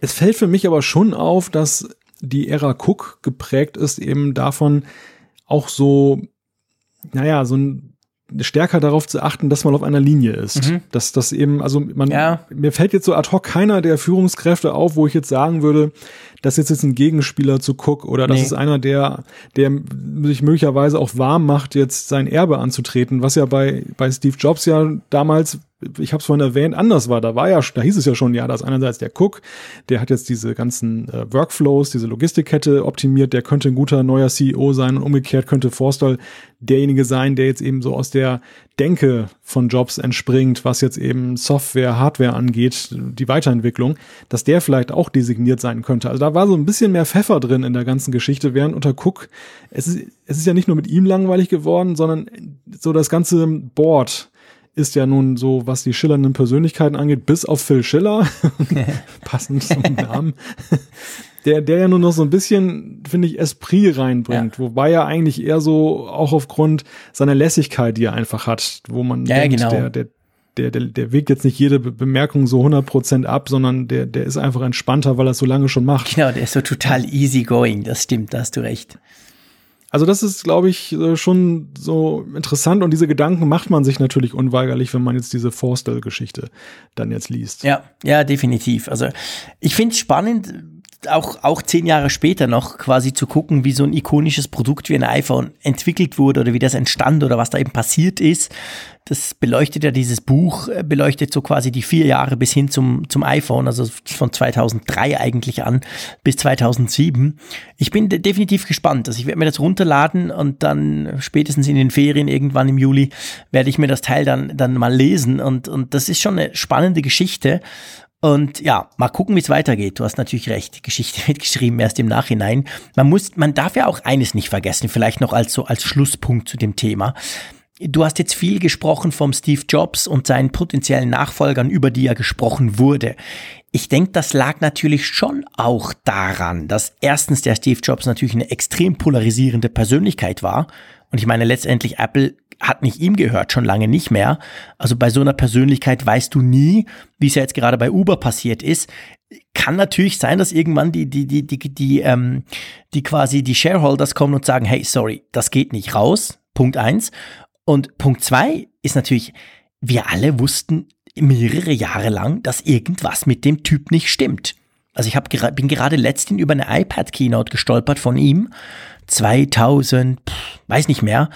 Ähm, ja, ich meine, da sah man auch, hey, der ist nicht fit. Also das war natürlich schon auch ein Punkt, wo du denkst, ja, irgendwann, irgendwie äh, muss er nicht gerade sterben. Aber also das war schon irgendwie klar, da ist was und drum guckt man natürlich auch ein bisschen rum. Und ich meine, der Tim Cook sieht jetzt nicht unbedingt aus, wie wenn er total überlastet wäre und er sieht auch nicht krank aus. Also der macht einfach, der verwaltet, ist halt ein bisschen mehr ein Verwalter. Es könnte auch damit zusammenhängen, dass, dass sich da im Moment niemand Gedanken macht, weil der, ja, der macht das ja und es, es läuft ja eigentlich nicht schlecht. Weißt du, was ich meine? Ja, ja, ich kann das schon nachvollziehen. Also diese, dieser Krankheitsaspekt spielt natürlich eine Rolle, ganz klar. Gerade zum Ende hin wurde diese De Debatte ja auch immer größer geführt. Gleichwohl ist es so, dass natürlich bei Tim Cook ja auch eine Diskussion zwischenzeitlich da war, weil nicht die, die der erfolgte oder der erhoffte Esprit mhm. dann so aus medialer Sicht zumindest dann da, da war und es, es blieb dann noch sehr ruhig in der Frage, wer könnte denn Nachfolger werden. Also mhm. ging eher um die Frage, ist Tim Cook noch zu halten? Aber keiner hat eigentlich ja, die Frage thematisiert, wer, wer, wird der neue Chef? Ja. Ja, das ist wahr. Der Johnny Eve ist mal so ein bisschen rumgenannt worden, aber ich glaube, der würde das schon prinzipiell nicht machen wollen, weil er selber sagt, er, er, er hasst das. Er ist wirklich der Designer, aber er möchte nicht führen. Und da hast du recht. Das ist eigentlich dann ganz still und zum dem Thema. Na gut, anyway, ich meine, hey, wir sind der Apfelfunk. Wenn der Tim Cook stolpert oder wenn der Tim Cook abgesetzt wird, hört ihr das hier natürlich sofort von uns. Wir werden das dann auch entsprechend beleuchten, aber im Moment sieht's nicht danach aus. Ähm, wenn ich so auf die Uhr gucke, äh, sieht es danach aus, als wir langsam aber sicher zu unserer Umfrage der Woche kommen könnten. Richtig, genau. Wir kommen zur Umfrage. Ich würde ganz gerne aber noch eine Sache einklinken, die ich eigentlich schon ganz am Anfang der Sendung sagen wollte, die aber in der Hitze sozusagen untergegangen ist. Ich wollte ein kleines Dankeschön aussprechen. Hm. Und zwar haben wir einen großen Fan beim Apfelfunk. Das ist der Michael Schwickert. Mhm. Und, und der hat uns was Schönes geschenkt. ja, stimmt. Das ist ganz, ganz wichtig, dass wir das bringen. Ähm, ja, der hat uns was unglaublich Schönes geschenkt. Äh, ich nehme mal an, du spielst auf ein Kleidungsstück an, oder?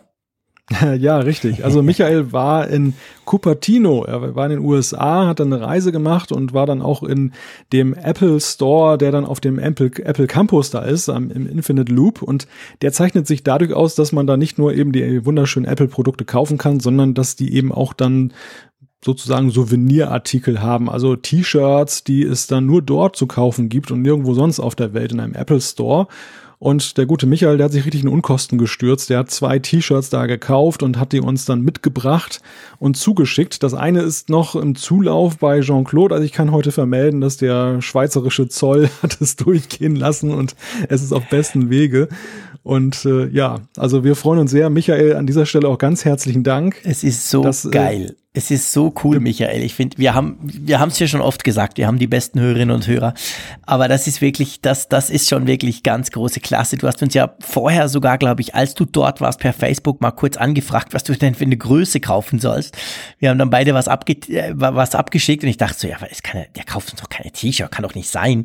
Und dann tatsächlich Und warum ich am Anfang gezögert habe, liegt schlicht einfach daran, dass wir in der Schweiz ja eben eigentlich in Afrika sind. Wir sind ja nicht in der EU, wir sind nicht in Europa, wir sind irgendwo. Und das zeigt sich immer wieder, wenn es um, um, um Dinge geht, die vom Ausland zu uns kommen sollten. Und da kann der Malte einerseits, als er mir mal eine Apfelfunktasse geschickt hat, ein Lied davon singen, das ging, glaube ich, einen Monat lang. Und äh, dieses Mal das T-Shirt, das kam immerhin heute an. Ich war aber nicht da, drum äh, ging es dann zurück zur Poststelle. Ich werde es morgen früh natürlich gleich als erstes abholen. Aber einfach, es ist ganz, ganz super klasse, genial. Und wir werden sicher mal noch ein Bild davon posten, oder? Ja, das machen wir gerne. Aber erstmal wollen wir ja, dass du es zu Gesicht bekommst, Jean-Claude, dass du dann auch. ich will dir jetzt nicht die, die Vor Vorfreude nein, nein, das, nein, nein, das nimmst du nicht. Du hast mir, du hast mir extra nichts geschickt, aber ich freue mich einfach ganz generell. Völlig wurscht, was das ist, aber ich finde es einfach absolut klasse, lieber Michael, dass du da an uns gedacht hast. Das ist wirklich, ja, das ist wirklich einfach ganz, ganz groß. Und ich liebe T-Shirts, also ich bin ziemlich zuversichtlich, dass ich das dann auch wirklich tragen werde. Aber ja, ihr werdet das sehen auf Twitter und Co. Werden wir das sicher online stellen, dann entsprechend. Ähm, Umfrage der Woche ist eigentlich eine Fortsetzung, oder? Ja, wir haben es ja letzte Woche schon angekündigt, dass wir die Browser-Frage jetzt noch mal bezogen auf den Desktop stellen wollen. Wir haben sie ja letzte Woche gestellt mit Blick auf das mobile Betriebssystem, auf iOS. Welchen Browser benutzt ihr am meisten? Und jetzt wollen wir die gleiche Frage analog mal für den Mac stellen, denn es gibt ja, glaube ich, da schon große Unterschiede. ja, es gibt definitiv, denke ich, große Unterschiede, weil wir wollen ja auch noch die ähm, Umfrage von dieser Woche eben auflösen. Und ehrlich gesagt, Malte, ich war platt. Ich habe festgestellt, ich bin ja eine totale Minderheit. Ja, ja, ich, ich, ich war auch total überrascht und ich musste die ganze Zeit an dich denken, weil du ja immer mit dem Brustton der Überzeugung ja immer dann den Chrome-Browser hier hervorgetan hast. Und das wäre ja so selbstverständlich, dass fast jeder den nutzt. Und ich, ich bin dir ja so ein bisschen auch auf den Leim gegangen, hab gedacht, oh, Jean-Claude, der hat ja immer das richtige Näschen, dass wir da schon, dass wir da schon wissen. Und dass ich dann mit meinem Safari-Browser so ein bisschen schon zum alten Eisen gehöre. Aber die, die Umfrage, und das hat sich sehr schnell abgezeichnet, wir haben insgesamt 1323 Teilnehmer gezählt hat das Ergebnis, dass mit einem Anteil von 85,7 Prozent der gute Safari-Browser Safari das Rennen gemacht hat. Genau, neun, neun waren es, glaube ich, gell, war, war der Chrome ja. und der Rest, der kann man definitiv unter ferner liefen. Also es ging ja ums iPhone, muss man fairerweise auch sagen. Also von dem her ist natürlich klar, der Safari hat da einen gewissen Vorsprung. Es ist aber schon so, und ich möchte hier den Eindruck vermeiden, du hast vorhin gesagt, ähm, zum alten Eisen, der alte Safari-Browser, ich meine, das ist natürlich Quatsch, der Safari-Browser wird extrem ständig weiterentwickelt, auch jetzt gerade dann in iOS 11 werden da wieder ganz, ganz coole neue Features dazukommen. Also es ist ja nicht der Grund, dass ich persönlich den Chrome-Browser nutze, weil ich finde, der Safari sei schlecht. Der ist super up-to-date. Ich bin halt tatsächlich ständig immer mindestens mit zwei Geräten unterwegs und eines davon ist Android und eines ist iOS und drum ist für mich quasi die, die geräteübergreifende Kompatibilität bei jedem Dienst, den ich nutze, steht an oberster Stelle. Selbst wenn ich manchmal dann auf Features verzichten muss, die ich gerne hätte, die es bei iOS gibt, aber halt bei Android nicht, weil ich habe halt immer zwei und drum brauche ich wirklich den Chrome. Das ist eigentlich der einzige Grund. Sonst, wenn ich jetzt wirklich ausschließlich im Apple-Universum wäre, muss ich auch sagen, da würde ich den Safari brauchen. Keine Frage. Lesezeichen, äh, Leseliste etc. Da gibt so viele schöne Features die es in dem Sinn so oder in der Einfachheit im Chrome-Browser nicht gibt, ähm, da gibt es eigentlich keinen Grund zu wechseln. Und ich glaube, die Umfrage bestätigt ja das. Die meisten sind zufrieden, weil ich meine, wenn man nicht zufrieden wäre, würde man ja wechseln. Man kann ja, wie gesagt, andere Browser aufs iPhone installieren. Aber ihr eigentlich mit überwältigender Mehrheit seid der Meinung, nö, der Safari ist gut. Und da pflichte ich euch grundsätzlich bei. Und ja, von dem her gesehen muss ich sagen, finde ich es jetzt spannender, was jetzt in dieser Woche rauskommt, weil wir stellen genau die gleiche Frage welchen Browser nutzt ihr? Und zwar ist da wirklich die Meinung als Hauptbrowser. Ich weiß, viele haben mehrere drauf, ich auch, aber es geht wirklich den, den, ihr quasi standardmäßig immer öffnet und mit dem ihr das meiste macht. Und dieses Mal eben nicht auf dem iPhone, sondern auf dem PC oder auf dem Mac. Also da denke ich unter Umständen, ich sage jetzt mal, da müsste doch eigentlich der Safari-Anteil etwas kleiner sein, oder? Ja, das ist eigentlich jetzt die super spannende Frage.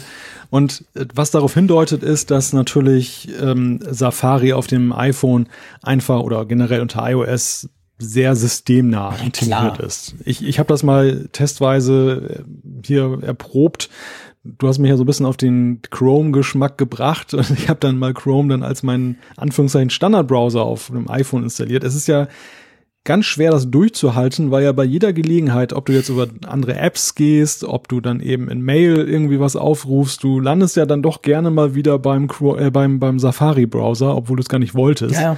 Also da, da, da hat sich Apple natürlich auch so einen kleinen Heimvorteil eingeräumt, den, den es auf dem Mac nicht in dem Maße gibt. Also wo es dann schon eben für andere Browser auch einfacher ist, sich dann als Standardbrowser zu etablieren. Ja, das stimmt natürlich. Also ich meine, bei mir auch auf meinem iPhone oder iPad, ab und zu öffne ich den Safari und schließe dort 84 Tabs, weil eben natürlich viel mit dem Safari aufgeht und dann brauche ich den ja auch. Ich, ich wechsle ja dann nicht. Also das ist natürlich ein Vorteil. Und beim Mac zum Beispiel kannst du wirklich, wenn du dort den Standardbrowser auf Chrome setzt, setzt, dann geht eben bei jedem Link und bei allem der Chrome auf. Also da ist es natürlich dahingehend noch ein bisschen einfacher. Ja, wir sind gespannt. Das ist die Frage, die wir euch stellen. Welchen Browser nutzt ihr auf eurer quasi ähm, PC- oder Mac-Plattform? Und da bin ich jetzt gespannt, was rauskommt. Genau. Und ich würde sagen, wir gehen nochmal zum Feedback über. Wir haben nicht mehr ganz so viel Zeit, aber ein bisschen was kriegen wir vielleicht Klar, noch rein. Definitiv. Und ich, Lass uns ich mal würde sagen, anfangen. Genau, mit dem Mario. Mario hat äh, eine Frage bezüglich der Zwei-Faktor-Authentifizierung. Er schreibt, ich musste mich vor kurzem mit meinem iPad im App Store anmelden. Wie ihr in eurem Podcast beschrieben habt, kam dann auch tatsächlich die Mitteilung, dass sich jemand anmelden möchte. Die Erlaubnis habe ich erteilt und bekam prompt den zweiten Code zugeschickt. Was ich aber nicht verstehe, ist die Tatsache, dass mir der zweite auf dasselbe Gerät geschickt wurde, mit dem ich mich im App Store anmelden wollte. Habe ich eventuell fast falsch eingestellt oder habe ich einen Denkfehler? Ihr hattet in eurem Podcast beschrieben, dass der zweite Code immer auf, den, auf dem anderen Gerät angezeigt wird, so wie es bei mir abgelaufen ist, würde es doch eigentlich keinen Sinn machen. Äh, da hat er im Prinzip ja recht, oder?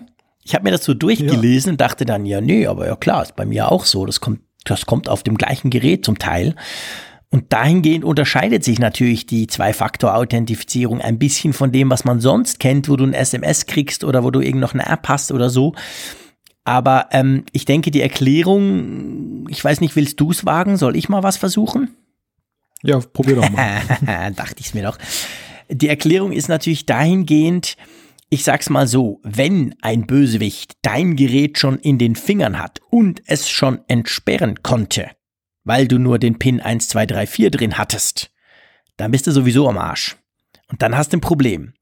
Es geht natürlich drum, die Zwei-Faktor-Authentifizierung schützt in erster Linie alle iCloud-Dienste. Und die iCloud-Dienste, das wissen wir, die lassen sich von jedem Browser aus brauchen. Die lassen sich theoretisch auch, ich kann hier ein iPad nehmen, gebe Malte Kirchners E-Mail-Adresse ein, habe ihm sein Passwort geklaut und dann bin ich quasi in der iCloud drin. Und wenn ich das tue, first time, dann, und du hast die Zwei-Faktor-Authentifizierung aktiviert dann kommt eben auf den anderen Geräten vom Malte, kommt das hoch im Sinn von hier ist dein Code und der Malte denkt, hä? Ich habe doch nichts getan. Beziehungsweise kommt ja zuerst kommt ja das so ein Feld, wo sagt, hey, da hat einer dort und dort geografisch ungefähr plus minus versucht zuzugreifen, willst du das erlauben und wenn du dann dann da auf Ja klickst, kommt dann quasi der Code. Und den Code würde jetzt aber ich als Bösewicht in der Schweiz, wo ich das das erste Mal probiere, natürlich nicht sehen. Erst wenn ich mich einmal das quasi authentifiziert habe, wird das Gerät so quasi als vertrauenswürdig angesehen. Also drum denke ich, macht das eben schon Sinn. Es geht nicht primär darum, ein einzelnes Gerät zu schützen, sondern deine ganze iCloud mit allen Geräten, die dazu dran hängen. Und da ist es halt oft so, dass die bösen Buben natürlich zuerst mal von außen probieren. Die haben ja nicht gleich ein vertrauenswürdiges Gerät. Das ist so meine Erklärung. Hm. Wie siehst du das? Ja, diese Differenzierung findet ja tatsächlich statt. Und ich gebe dir recht, dass der, der iCloud-Dienst zuallererst so die Bestimmung ist für diese Authentifizierung. Und dort ist es eben so, wenn du im Browser öffnest, dann ist dein Mobilgerät sozusagen der Schlüssel, um es dann endgültig aufzuschließen, die iCloud.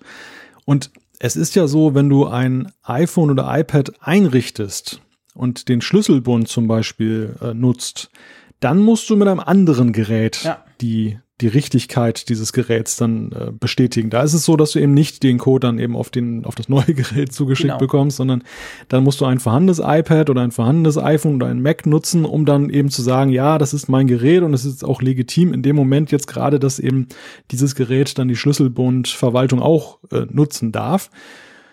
Ja, und danach ist das dann aber auch so, dass eben das beschriebene Phänomen eintritt von Mario, dass eben das Gerät dann auch so zugelassen ist, dass es dann die Codes selber zugeschickt bekommt. Was natürlich andererseits eben die Frage aufwirft, ob das dann so richtig ist. Ja, ja, ganz genau. Also ich denke, äh, man darf, man darf so ein vertrauenswürdiges Gerät, also eines, das diesen Einrichtungsprozess mit dieser Zwei-Faktor-Authentifizierung einmal durchgelaufen hat, das darf man natürlich nicht verlieren. Beziehungsweise, wenn du es verlierst und dann ist das noch nicht so schlimm, weil du kannst es eben auch wieder über die iCloud zum Beispiel sperren oder löschen oder suchen.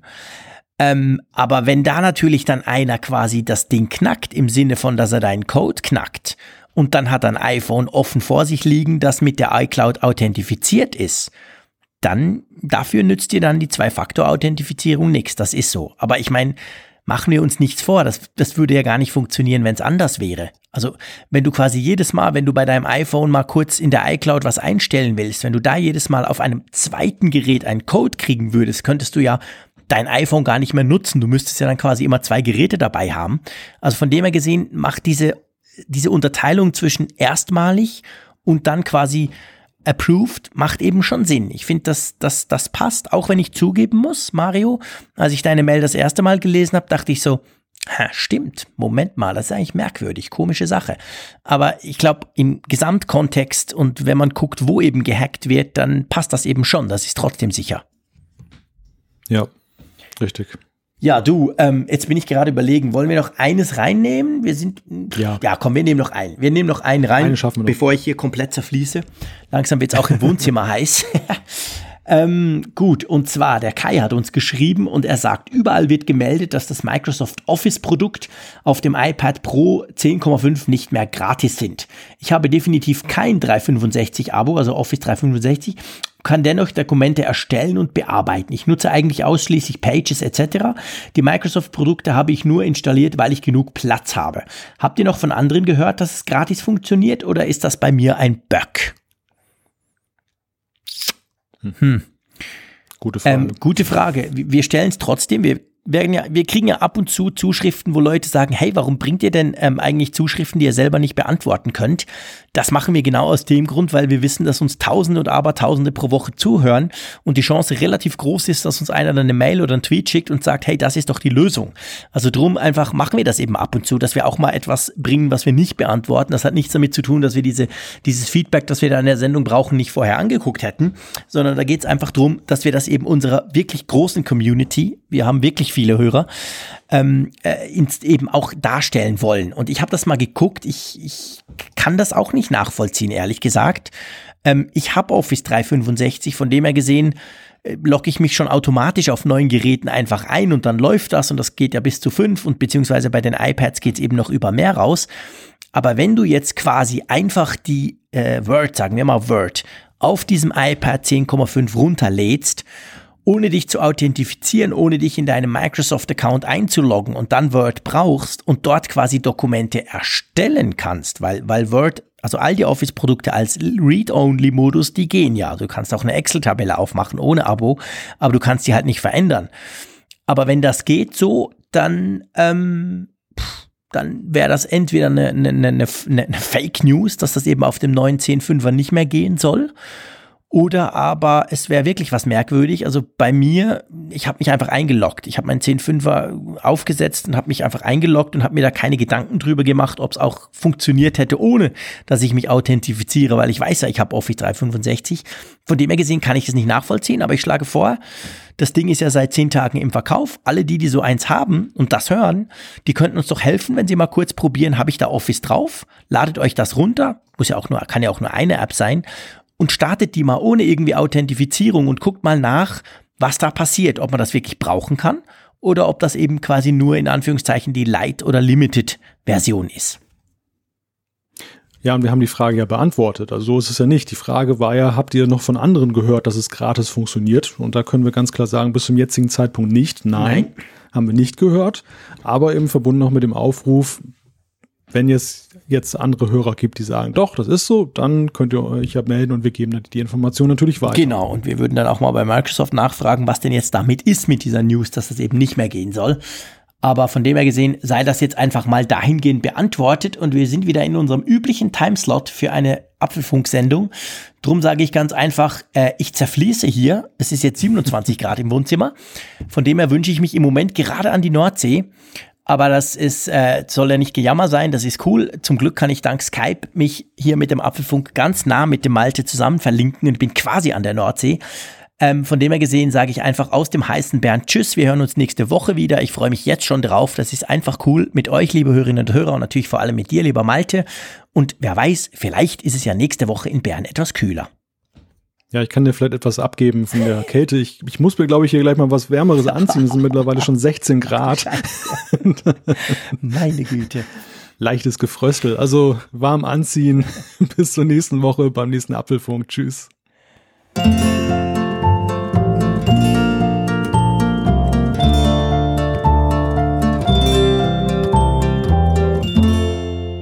Alle Folgen im Überblick, Neuigkeiten per Push-Nachricht, Umfragen und die Hörerkarte, dies und mehr in Funkgerät, der App zum Apfelfunk. Kostenlos im App Store.